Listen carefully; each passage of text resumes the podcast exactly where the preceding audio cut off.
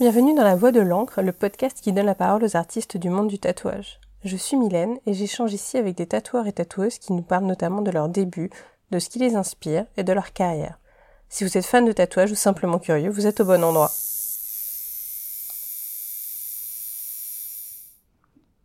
Dans ce nouvel épisode, vous allez découvrir Laura Martinez, tatoueuse et copropriétaire des shops Fleurs Noires à New York.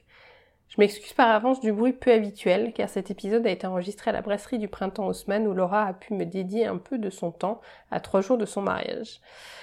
Café, tasses, etc. C'est un petit peu le bazar derrière. Ensemble, nous avons évoqué sa passion pour le dessin, ses voyages, l'amour, le rêve américain, les challenges de la vie, le Japon. Et Laura nous livre même une exclusivité à la fin de l'épisode. Alors bonne écoute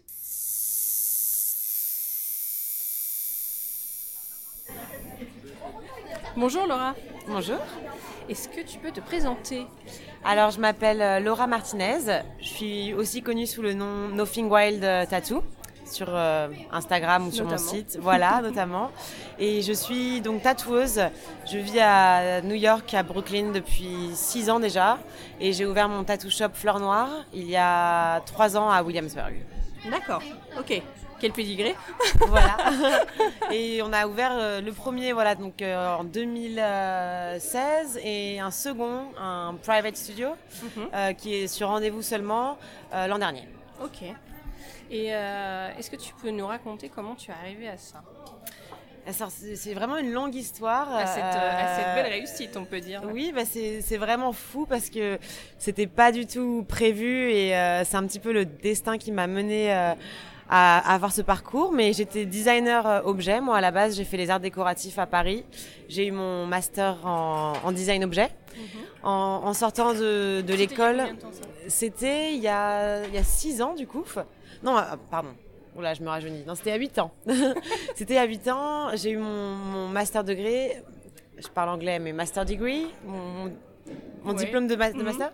Euh, et j'ai commencé à faire du retail pour, euh, pour dans le luxe, pour Dior notamment, où je dessinais des, des, grands magasins pour des, des boutiques cosmétiques, parfums et skincare pour Dior. J'étais pas forcément très heureuse, ça m'a pris beaucoup, mais j'avais envie de faire, quelque chose plus euh, plus personnel, plus euh, artistique et euh, impliquer moins de grosses équipes et plus moi avec directement hum, un client.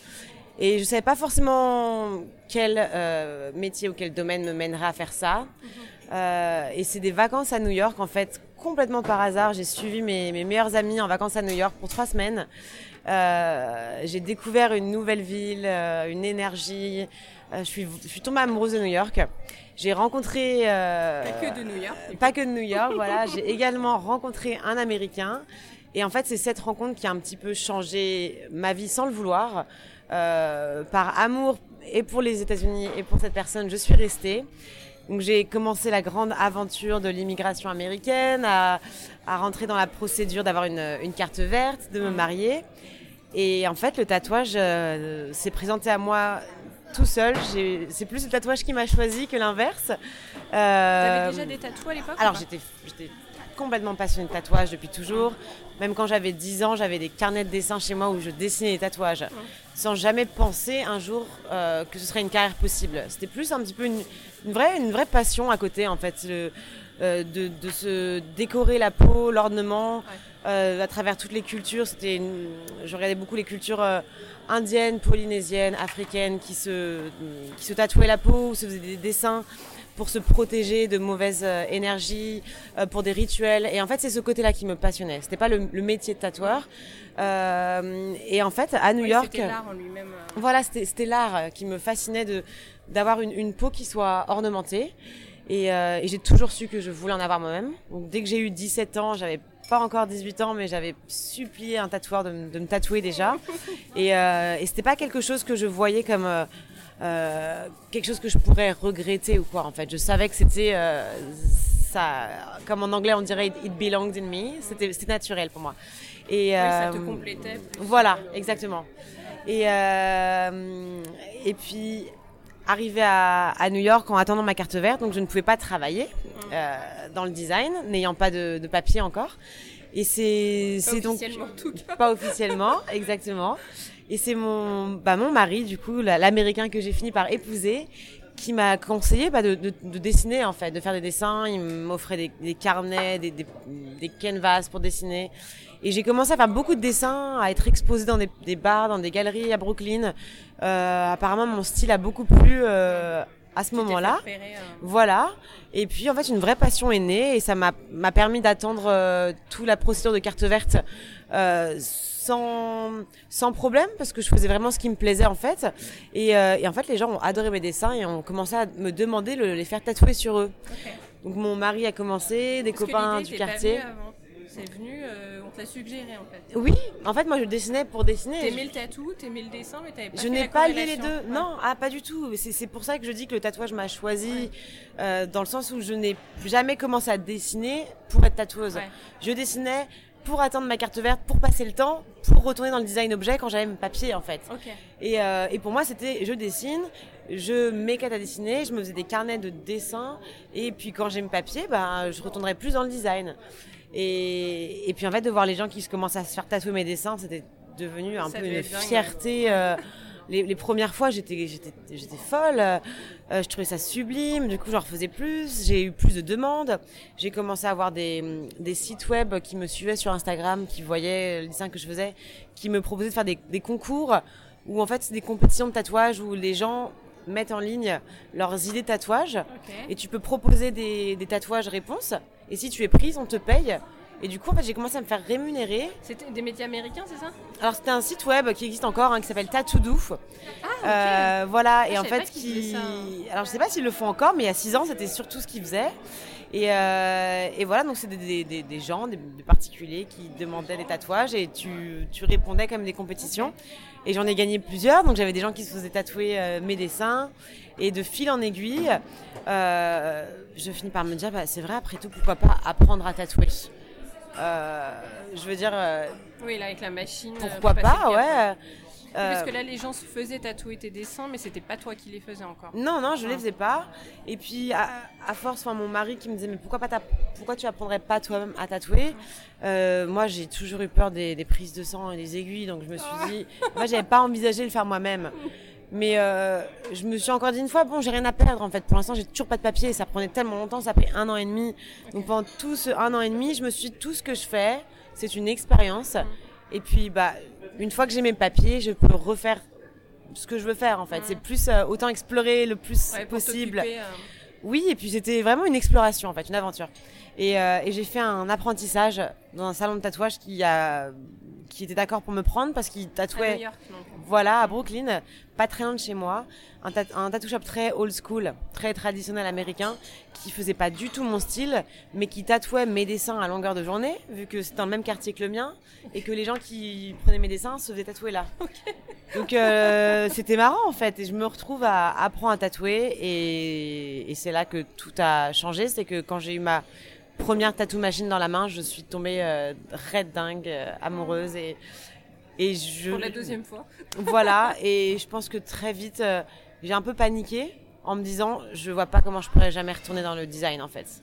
Je me suis dit, c'est, j'ai découvert quelque chose qui regroupait tout ce que j'aimais, et le dessin, et le contact avec une personne, et euh, Oui, t'es très sociable. je suis, je suis Les aléas. les aléas. Oui, t'es très Euh, sociable, donc ça se présentait à toi comme une évidence. ouais. Je suis très sociable, mais ce que j'aimais pas dans les dans, dans le retail, dans le design, c'est que souvent on, on est beaucoup à décider créativement parlant. Et moi, j'adore être sociable, mais quand c'est créatif, j'aime bien euh, être un peu libre euh, dans ma création de, de mes idées. Et le tatouage, en fait, c'est bah, c'est mes dessins. C'est un client qui me demande ce qu'il veut et moi qui dessine pour la personne. Et ça m'empêche pas d'être entourée de plein de gens. Mais euh, je me suis dit, mais c'est génial en fait, parce que je, je suis libre de ce que je fais. Et euh, t'avais coché toutes les cases. euh, Ouais, de je me suis dit, c'est ça. Et très très vite, je me suis rendu compte qu'en fait, ça allait, ça allait m'apporter tout ce que j'avais rêvé avoir à niveau euh, niveau professionnel en fait. Et pas que professionnel, c'était vraiment euh, et, et personnel et professionnel, ça regroupait tout ce que j'aimais. Et je me suis jetée dedans à on dit à pieds joints. Euh, je me suis dit, bon bah je vais je vais faire ça à fond et voir où ça va me mener. sans, sans, sans espérer trop non plus, mais j'aime tellement ça maintenant. Autant, autant apprendre le plus possible du tattoo shop où je suis, découvrir le plus de tatoueurs, dessiner à fond ça avait alimenté. Euh, voilà, je voulais plus m'arrêter. Exactement. Euh, Exactement. le premier tatou euh, que tu as réalisé, c'était il y a six ans. Le premier, c'était donc moi je suis arrivée ici à 6 ans et le premier c'était à peu près un an après, donc il y a 5 ans, voilà. Oui, exactement, exactement 5 ans. Et, et, rapidement, tu as pensé à ton propre shop, du coup, Fleur Noire? Alors pas pas aussi rapidement, mais euh, ce qui a été dingue, c'est le la, vitesse à laquelle c'est allé très vite en fait. Oui, l'engouement que j'avais pas euh, anticipé à ce point-là, mais euh, le tattoo shop dans lequel je faisais mon apprentissage, j'y suis restée environ 7 à 8 mois en pensant y rester beaucoup plus longtemps parce qu'en apprentissage de tatouage ça peut prendre ça peut prendre des années. Euh, très vite. Alors j'ai fait 7 mois dans le tattoo shop sans officiellement toucher une tattoo machine. Je n'avais pas le droit. Euh, donc j'observais, j'apprenais les, les, aiguilles, euh, les encres, euh, tout ce qui est hygiène, euh, nettoyer. Je nettoyais les toilettes à longueur de journée, mais je n'avais pas tatoué avec une, une machine quelqu'un. Après, en dehors, sans le dire au patron, j'avoue, je m'étais procuré une tattoo machine et je m'entraînais sur mes colocs qui étaient tous des garçons.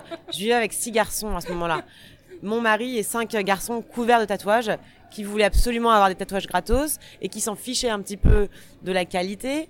Donc moi, ça m'arrangeait parce que je me suis dit, bon, bah écoutez, j'ai pas de pression. Euh, ils vont pas me juger sur ce que je fais et puis bah au moins je peux, je peux m'entraîner en fait, me faire la main. Et, euh, et en fait, je pense que les, le style que je faisais et la qualité a monté assez rapidement. Et euh, j'ai commencé à tatouer depuis ma chambre en fait et euh, des copains du quartier, à des clients, à ce qu'un jour en fait le shop où je faisais mon apprentissage ferme. Donc je me retrouve sans apprentissage du jour au lendemain au bout de sept mois. Et en fait c'est là que tout a commencé. Un des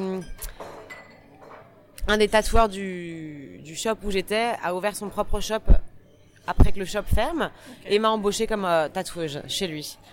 Euh, C'était à Manhattan dans Greenwich Village. Et c'est là que j'ai officiellement commencé comme tatoueuse. Donc ça faisait euh, exactement un an depuis le jour où j'avais commencé mon apprentissage jusqu'à être embauchée comme tatoueuse. Il y a eu un an entre les deux. Quoi. Ah, tout est allé vite. Ouais. ouais, très vite. Et six mois après, j'ouvrais Fleur Noire. Okay. Donc euh, un an et demi depuis que j'ai fait mon premier tatouage, euh, j'ouvrais Fleur Noire. Voilà. Donc c'était vraiment rapide. Et, et ça répondait à quel besoin pour toi du coup d'ouvrir ton propre shop? Alors, euh, le, le, shop où j'ai été embauchée euh, dans Greenwich Village, c'était pas très joyeux. Il y avait un peu une mauvaise ambiance. Et, euh, et encore une fois, comme mon style fonctionnait beaucoup, j'ai été très très très vite euh, bookée très rapidement. Et bah, du coup, avant de, de parler du shop, parle-nous de ton style, parce que ça fait plusieurs fois qu'on l'évoque sans en tournant autour du pot. Exactement. Alors, je fais ce qu'on appelle aux US vraiment fine line. Donc, euh, je fais des lignes euh, assez fines. Euh, principalement du, black work, mais je fais aussi un peu de, de couleur, ça arrive. Euh, ça varie euh, de style très organique, floraux, à beaucoup de géométrie aussi. Tout ce qui invoque des lignes, que ce soit organique ou pas, ça, me plaît. Je suis pas du tout shadings ou quelque chose de très lourd. C'est souvent très fin et délicat et très détaillé. Euh, donc oui, fine line. J'ai commencé il y a 5 ans plus, euh, voilà, plus géométrique. Mon style a évolué un peu avec les années. Maintenant, c'est plus euh, organique, très custom design, donc fait sur mesure. Et oui, assez délicat, je pense. C'est des choses. Est-ce que ça a évolué ou c'est des choses que tu dessinais déjà en amont Est-ce que c'est est-ce que c'est très proche de ce que tu dessinais quand es, genre juste tu remplissais tes carnets comme ça pour vider ta tête? Alors oui, ça reste très proche malgré que ça évolue. J'ai quand même mes mes, mes moments, on va dire. Quand j'ai commencé à faire mes carnets, je faisais beaucoup d'abstrait. Donc, euh, toujours fine line, mais je faisais vraiment beaucoup d'abstrait. Une fois que j'ai commencé à tatouer, je me suis mise plus dans le géométrique. Euh, puis j'ai fait beaucoup de, de fleurs, d'oiseaux. En fait, ça va euh, selon mes moods, mes envies, mes humeurs. On reconnaît, je pense, mon style à chaque fois. Ça reste toujours dans le même univers graphique. Mais, mais, en fonction de mes voyages, je voyage beaucoup, mes inspirations, les, les focus vont changer en fonction des, des moments. Mais, mais oui, très organique en général. Bon, et du coup, euh, levons le suspense, l'ouverture de Fleurs Noires. donc l'ouverture de Fleurs Noires, euh, donc voilà, ce style a beaucoup plu. Euh... Décidément. Décidément. Donc ce style a beaucoup plu quand j'ai commencé à, à, tatouer dans ce shop à Greenwich. Euh, malheureusement, l'équipe n'était pas euh, très sympathique, il n'y avait pas vraiment une bonne ambiance, il y avait beaucoup de compétition. Et, en fait, très rapidement, je me suis rendu compte que j'étais bookée pour, euh, pour des semaines à venir, très, enfin, assez vite. Beaucoup de succès, Voilà, et, et étant donné que le patron du shop n'était pas très sympa et pas très supportif et, voulait juste qu'on travaille plus et pour lui faire plus d'argent, je me suis dit, mais écoute, en fait, Laura, pourquoi tu te mets autant de pression? Euh, moi, j'aimais tellement tatouer, j'avais tellement de plaisir avec mes clients que je me suis dit, bah, autant que je me prenne un petit shop à côté où, euh, comme j'ai mes clients qui sont déjà réservés pour pour longtemps, j'avais un peu une sécurité financière et, euh, et de travail. Donc j'ai commencé. te suivre de toute façon. Voilà, parce qu'en fait, eux, ils venaient à ce shop-là pour me suivre moi, mais j'aurais pu être localisé autre part, ils seraient venus. Euh, si jamais je dis des mots en français bizarres, c'est parce que je perds un peu mon français. Donc euh, pardonnez-moi.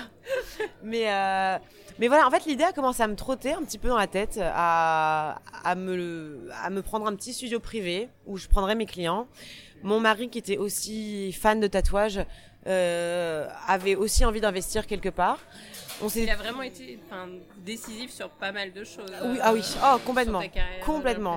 Lui, il était en mode, écoute, euh, Laura, c'est vrai que ça marche bien ton style, t'aimes ce que tu fais. On a tous les deux envie de faire quelque chose ensemble. On était vraiment euh, un super euh, binôme et et en tant que couple, mais aussi en tant que, que associé en fait. On s'est toujours très bien entendu, on avait les mêmes envies, on a voyagé ensemble. Il est fan de tatouage, il est très très sociable, il connaît beaucoup de tatoueurs. Donc on s'est dit qu'en fait faire ça à deux, ça, ça make sense, c'était logique. Et je me voyais pas euh, faire ça toute seule non plus. J'étais dans un pays qui n'était pas le mien, une langue qui n'était pas la mienne. Je me suis dit faire ça à deux, ça sera tellement plus simple et et, et plus relax aussi. Genre c'était plus rassurant. Et en fait, euh, dans le shop où je travaillais, un autre tatoueur qui s'appelle Bourak travaillait aussi avec moi qui lui est turc et au contraire de moi, lui, lui tatouait depuis déjà 16 ans, avait un style très old school américain. Donc on s'est dit en fait à nous trois on ferait un bon euh, un bon trio mine de rien euh, entre Sam qui est très sociable et connaît beaucoup de monde dans le tatouage, Bourak qui a, qui a beaucoup de d'expérience et moi qui a un style euh, différent à nous trois une clientèle et une clientèle on s'est dit, bah, nous trois, on pourrait faire un, ouais, un très bon trio. Et du jour où on a eu cette idée, c'était peut-être en, mars 2016, on a commencé à visiter des, locaux. Euh, j'ai eu un coup de cœur sur le local de Fleurs Noires en le voyant. Je me suis dit, c'est celui-ci, c'est pas un autre. Ah, les garçons. pignon sur eux, donc. Euh, voilà. Les garçons n'étaient pas sûrs, ils voulaient continuer à voir d'autres endroits. Moi, je savais euh, ce que je voulais et j'ai dit non, c'est lui, c'est pas un autre, c'est celui-ci. Et en, août, on signait. En septembre, on commençait les, rénovations. Et en octobre, euh, Fleur Noire était ouvert. Aussi rapidement, ouais. Et, euh, et, le deuxième assez rapidement, donc le shop privé que tu évoquais. Un an et demi après le premier, voilà. On s'est, on s'est rendu compte très vite. On a ouvert à trois. On a embauché deux personnes avec nous, donc on était cinq. Et en fait, de cinq, on est passé à 15 personnes en, en un an.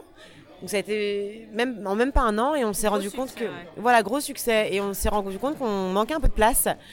on était un peu serré et surtout que moi, Nadia, Mira et d'autres artistes ont été vraiment bookés pour l'année complète. Donc on n'avait pas forcément besoin d'être euh, dans un local qui donnait sur la rue. Euh, on s'est dit bah autant avoir un, studio privé où on aurait plus de de bah, d'espace et puis un peu de, tranquillité, d'intimité. Donc on s'est dit, on s'est, on s'est dit d'ouvrir un fleur noir euh, private studio où on mettrait les tatoueurs qui sont que sur rendez-vous, où ça faisait aussi un petit côté euh, speak easy, comme on dit aux États-Unis, qui est un peu caché, et ça fait, euh, ça fait un côté voilà très très intime, très pas privilégié, mais comme les gens ne connaissent pas l'adresse, il faut seulement avoir le rendez-vous pour avoir cette adresse. Et gravir de grandes marches. De grandes marches pour y accéder. Et, euh, et voilà, et c'est vrai que ça a été euh, une continuation un peu logique euh, de l'aventure Fleur Noire pour s'agrandir. Et maintenant on est 25. Ça fait un petit peu plus d'un an maintenant. Voilà. 25 au total? On est donc, on a maintenant 5 managers. On a environ 18 artistes euh, résidents, plus 3 euh, guests qui viennent un petit peu du monde entier, toutes les semaines ou toutes les deux semaines, mais euh, en tout, on, est, on est 25, c'est fou. Et c'est ça qu'on appelle le rêve américain, là Eh ben, en tout cas, pour moi, c'est vrai que je pense que c'est vraiment ma définition du rêve américain, dans le sens où, où j'aurais jamais pensé il y a 6 ans que ça m'arriverait. Après, je pense que le rêve américain, il y a aussi différentes euh, histoires et différentes euh, journeys, comme ils disent. Moi, je pense que c'est mon rêve américain dans le sens où j'ai jamais voulu en fait de rêve américain. Je ne suis pas venue à New York pour conquérir, les US et, euh, et ouvrir un shop. Je pense que le rêve américain, il arrive aussi quand tu t'y attends le moins, sûrement. Et moi, c'était vraiment. pas, voilà. Spécialement. Je pense qu'on dit le rêve américain dans le sens où ce pays euh, amène beaucoup de possibilités rapidement si tu en as vraiment l'envie et la motivation. Et que tout peut se faire rapidement. Si tu rencontres la bonne personne au bon moment euh, c'est pas de la chance. Moi, on me dit souvent, oh, t'as de la chance. Non, c'est pas forcément de la chance, c'est beaucoup de travail. C'est énormément de travail. Euh, partout dans le monde pour réussir à faire quelque chose, c'est beaucoup de détermination et de, de volonté. Saisir, l'opportunité. Voilà, la saisir. et puis des, euh, risques des risques. Voilà, quand on me dit t'as de la chance, j'ai quand même euh, quitté mon pays, ma famille, mes amis. Je me suis retrouvée illégale pendant un an et demi, donc c'était pas toujours euh, le rêve américain, mais pour moi, du début à la fin, c'était que du bonheur parce que j'étais là où je savais qu'il fallait que je sois et que peu importe où ça m'amènerait, j'aurais pas de regrets. Mm. Donc moi, je suis partie du principe où je vis sans regrets et puis il pourra jamais rien se passer de mauvais parce que au pire, je retrouverai toujours sur mes pattes. Au pire, je retrouve, je retourne en France, c'est pas grave, mais j'aurais vécu une aventure. Et puis bah, je suis toujours aux US et l'aventure, elle, c'est juste, euh, elle est devenue de plus en plus magique.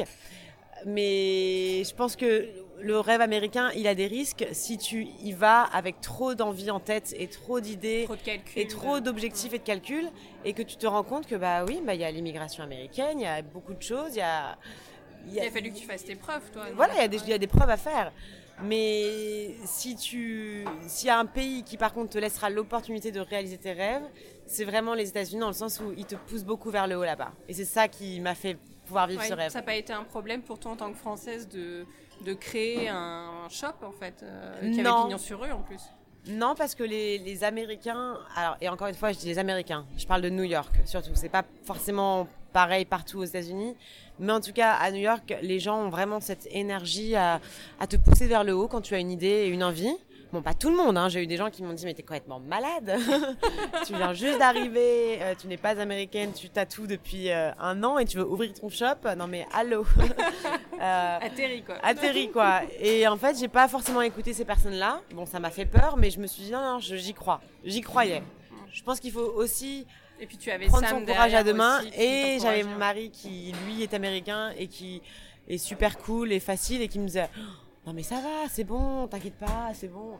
Et en fait, dès que j'avais des peurs qui sont normales, lui il me regardait un peu, euh, non mais euh, ça va, détends-toi. Vous êtes parti de rien alors. Euh, voilà. Au final. Et en fait, je pense que c'est ça, je sais pas si on dit nonchalance en français, mais c'est sa cool attitude qui, qui nous a fait arriver où on est aussi. Parce que dès que moi je me stressais ou que je me disais mais ça va, il te rassurait, qui me, qui me, qui me rendait compte en fait de ce que c'était. Lui, on avait l'impression que c'était normal. Mais non, mais ça va, t'inquiète pas, tout va bien. Donc j'ai tout, j'ai fait toutes les étapes à la cool. Et c'est ça qu'il a fait. avait monté le truc en plus ou stressé ou Je pense que sans euh, Sam, euh, même moi ni Bourak, on y serait arrivé parce qu'on se serait stressé, on aurait, en fait, on aurait réalisé plus. Sam, sa grande qualité, c'est de jamais vraiment se rendre compte dans le sens où il se dit mais c'est pas grave, tout va bien. En fait, tout peut que bien aller. Il y a, y a, pas de problème, il y a pas de barrière, il y a pas de, y a pas de montagne, tout est franchissable, c'est bon. C'est génial. Au pire, au pire, on, est en vie, on a la santé, tout va bien.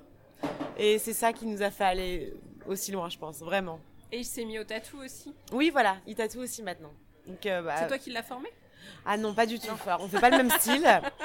c'est vrai qu'on fait pas le même style et euh, et puis on est déjà associés, euh, mariés.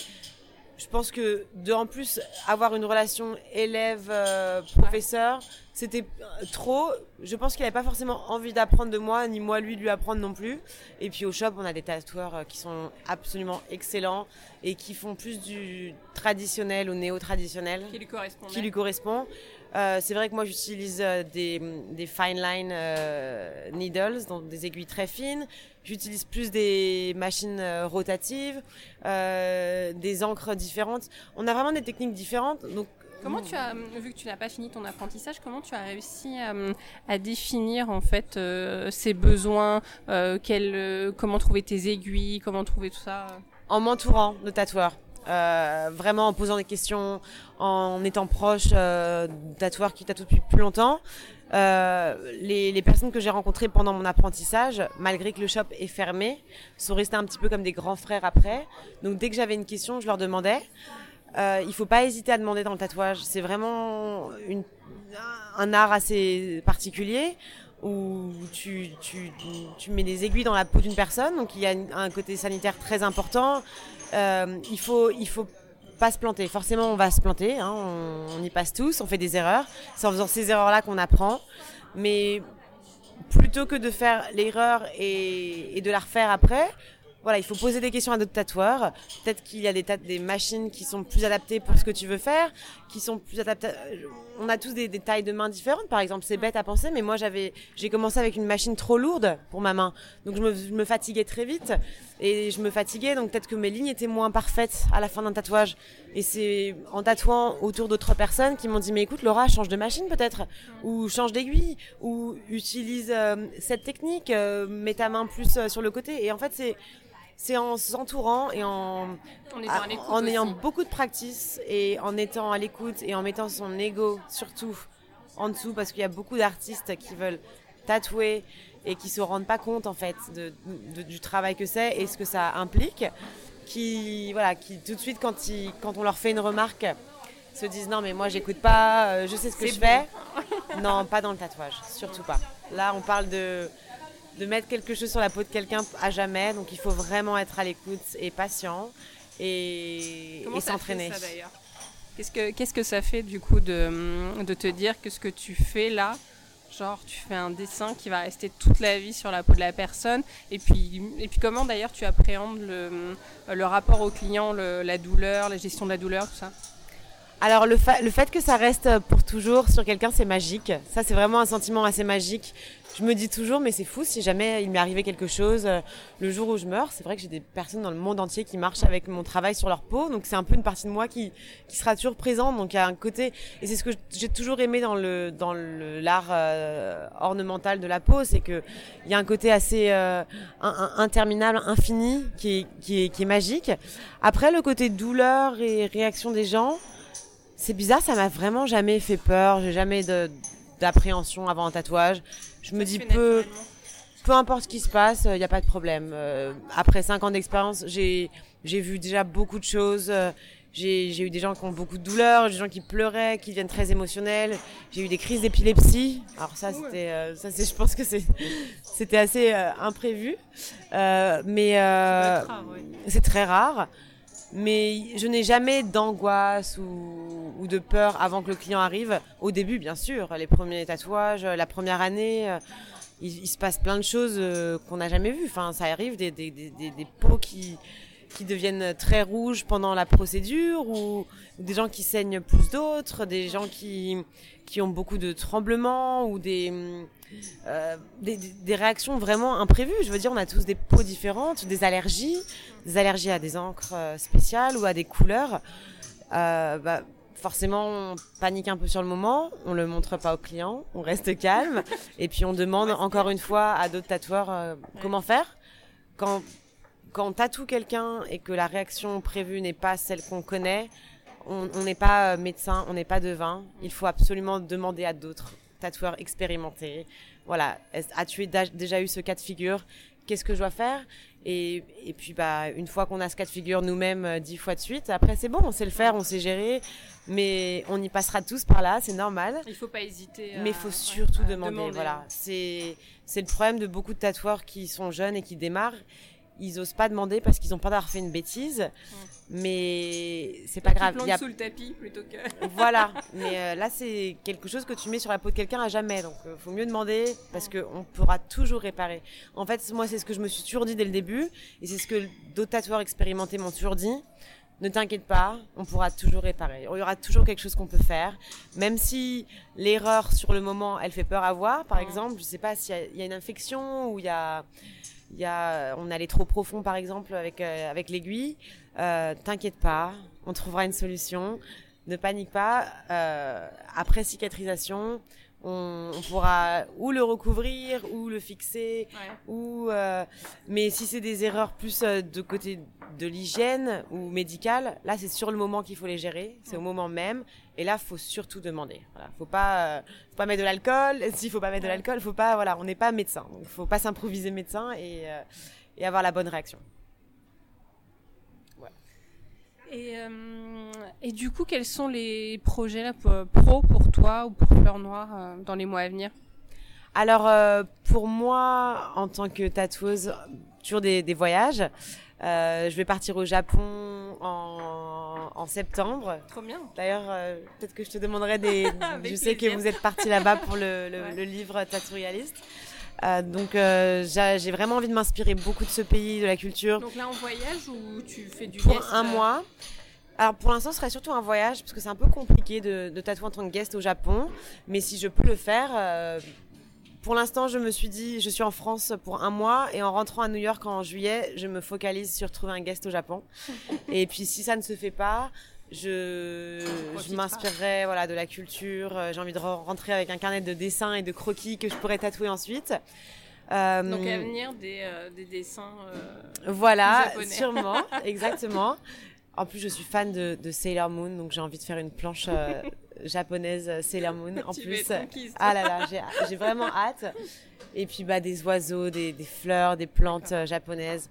Je pense que je vais, je vais faire le plus possible une fois que je serai là-bas.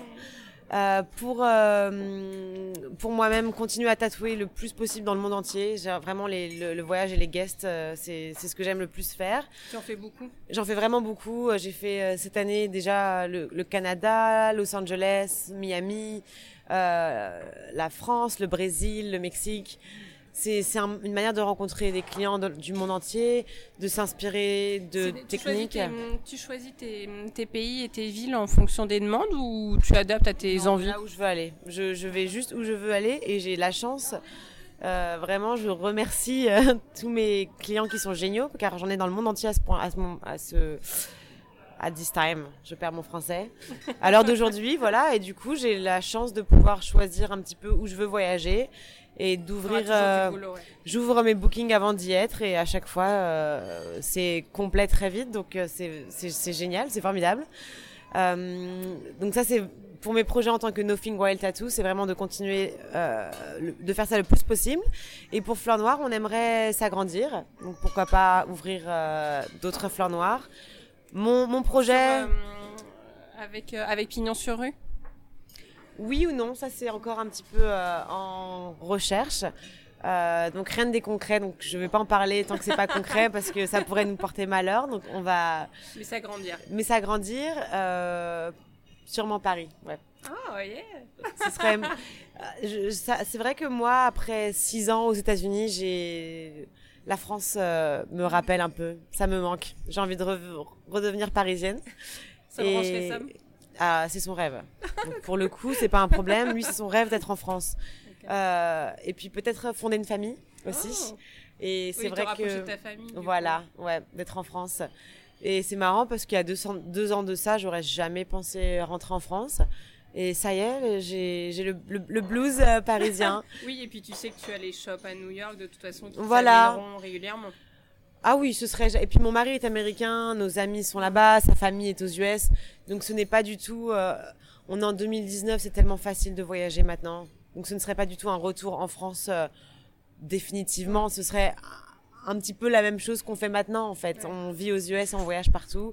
Ce serait plus que notre nid de base, ce serait à Paris et puis aller aux US au moins deux fois par an minimum. Donc oui, on irait souvent, oui bien sûr. D'accord. Donc des belles choses à venir. Voilà, oui, bah, j'espère. je me je me fais pas trop de soucis. Je vois pas comment en fait après avoir passé toutes cette, euh, ces étapes euh, de l'immigration américaine, pour moi maintenant c'est que du bonheur, tout sera facile. Je vois, je vois pas ce qui peut être plus dur que, que le process d'avoir une carte verte. Maintenant c'est, c'est bon, c'est que du bonheur. Et euh, on l'évoquait un peu tout à l'heure, mais pour conclure, est-ce que tu aurais un, un conseil pour un ou une jeune tatoueuse? Est-ce que d'ailleurs tu as eu des, au final des apprentis depuis que tu as commencé? Oui, oui, oui. Alors c'est c'est pas c'est pas forcément facile d'avoir un apprenti quand on est euh, tatoueur. Il faut avoir beaucoup du temps à lui consacrer. C'est surtout au niveau temps en fait que c'est compliqué. Il faut trouver quelqu'un qui nous correspond vraiment, avec qui on a une connexion, qui fait un style euh, proche d'une autre aussi. Parce que moi, si quelqu'un veut faire du traditionnel américain, c'est sûrement pas moi qui va lui apprendre euh, le mieux. Donc il faut une connexion et puis il faut il faut avoir le temps pour ça. Moi, j'ai pas forcément trouvé le temps avec tous mes voyages d'avoir quelqu'un à qui j'apprends. Mais c'est vrai que j'ai une, une, une, fille récemment qui est venue à Fleur Noire, euh, Lorraine, qui m'a beaucoup touchée et je me suis reconnue en elle. Je me suis vue moi il y a 5 ans et euh, je lui ai dit bah écoute, allez, je pense que toi, ouais, hein. je lui ai dit allez, on va faire l'aventure ensemble. Euh, elle est, euh, elle apprend vite, elle est, elle est très très très motivée, elle est passionnée, elle a un vrai, un vrai don du dessin. Donc déjà ça aide. C'est vrai que commencer un apprentissage sans savoir dessiner, c'est très compliqué. Euh, Donc ce serait ça peut-être le conseil, euh, avoir euh, sa face. Faut, faut, forcément avoir une fibre artistique, c'est sûr.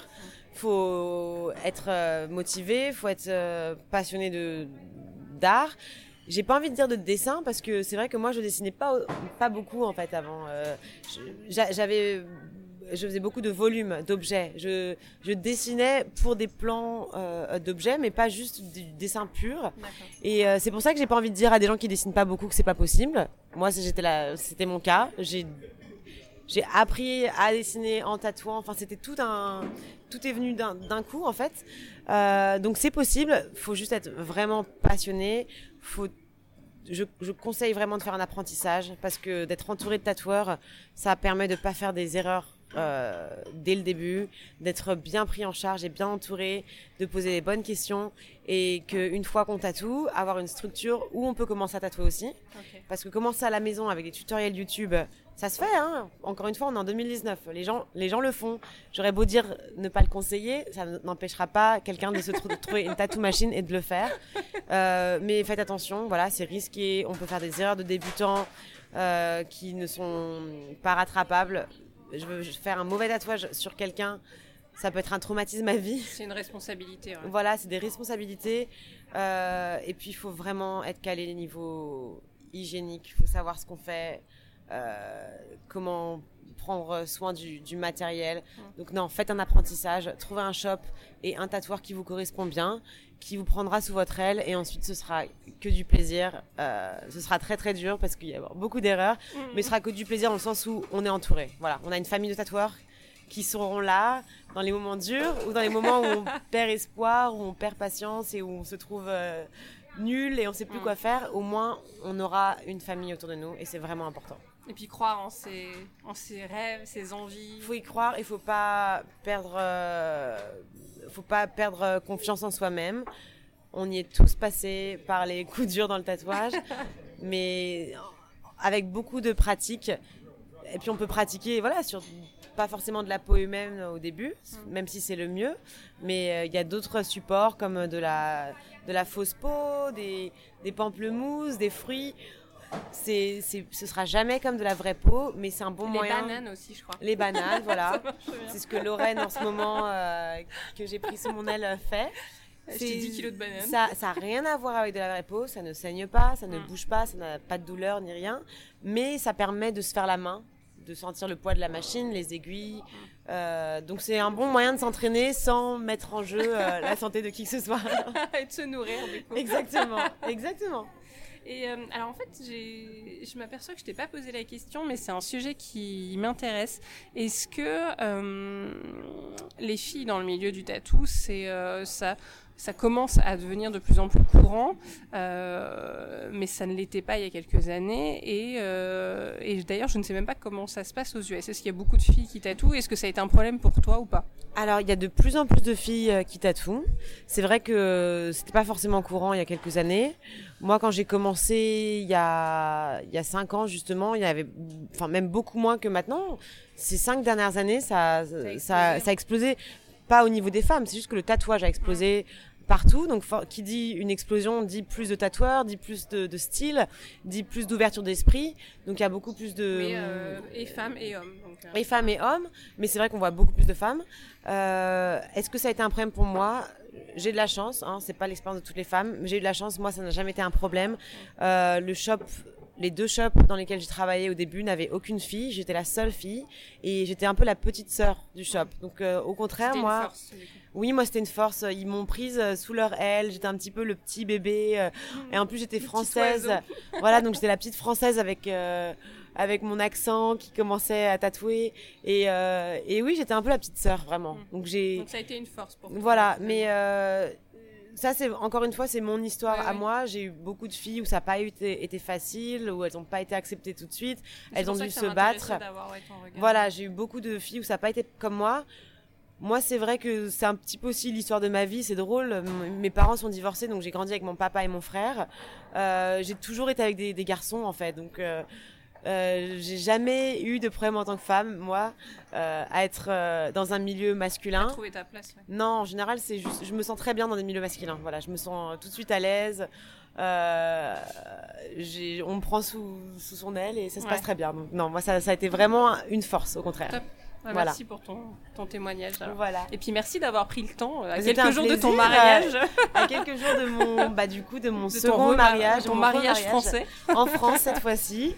Et euh, dans cette brasserie que... très bruyante, mais bon. C'est vrai que c'est un plaisir de, de, bah, de se revoir à Paris, vu qu'on oui. s'était vu à New York la ouais. dernière fois, donc cette fois-ci à Paris. Et puis ton histoire est quand même très euh, marquante et très belle. Donc, ouais, euh, bah c'est. Teintée d'une histoire d'amour. En fait, je m'en rends jamais compte, je le réalise quand je la raconte, parce ouais. que moi, c'était, ça a été, euh, ça a été fait étape par étape à chaque fois il y avait quelque chose d'autre qui se rajoutait et c'est seulement en le racontant que ouais, je me rends compte waouh wow, c'est fou en fait euh, il y a six ans j'aurais jamais pensé euh, me retrouver à à Paris, dans ma ville, à raconter cette histoire. À la tête de deux shops à New York et sur le point de te marier pour la deuxième fois avec la même ça, personne. C'est ça, et surtout que moi j'étais, je suis arrivée en vacances à New York en parlant trois mots d'anglais. Donc euh, si tu m'avais dit que six ans après je serais mariée à un Américain avec deux shops à New York, euh, j'aurais dit la grosse blague. Mais non, et voilà. Comme quoi, faut toujours euh, croire en ses rêves, enfin croire en soi, et puis et puis rester ouvert surtout en fait. C'est ça que je veux surtout montrer aux gens c'est rester ouvert parce que on pense toujours qu'on a un chemin tracé et que tout peut changer du jour au lendemain et qu'il faut il faut être curieux en fait. Faut quand il y a une opportunité qui se présente prenez-la on, on sait jamais où ça peut euh, vous mener. non, c'est ça. Franchement, prenez-la. Ouais. C'est quoi le pire? Au, au, pire, tu retournes où tu es maintenant. Donc, euh, t'auras essayé. T'auras essayé. Voilà, voilà. Y a pas, faut pas du avoir de regrets. peut-être, mais pas de regrets en tout cas. Au pire des cas, on reste où on est. Donc euh, bon, ça. autant essayer. je veux dire, euh, qui sait? Ça me va. Qui sait où vous retrouver dans 10 ans. autant, autant jouer le jeu. Voilà. Merci Laura pour ce de témoignage. C'est avec plaisir. Merci beaucoup.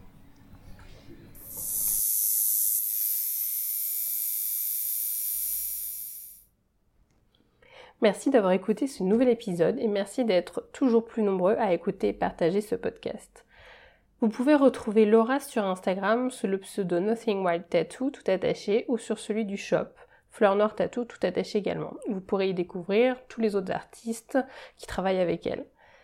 Vous pouvez aussi en profiter pour faire un tour sur celui du podcast La Voix de l'encre tout attaché pour y retrouver toutes les coulisses de l'enregistrement, l'univers de Laura et son portrait chinois.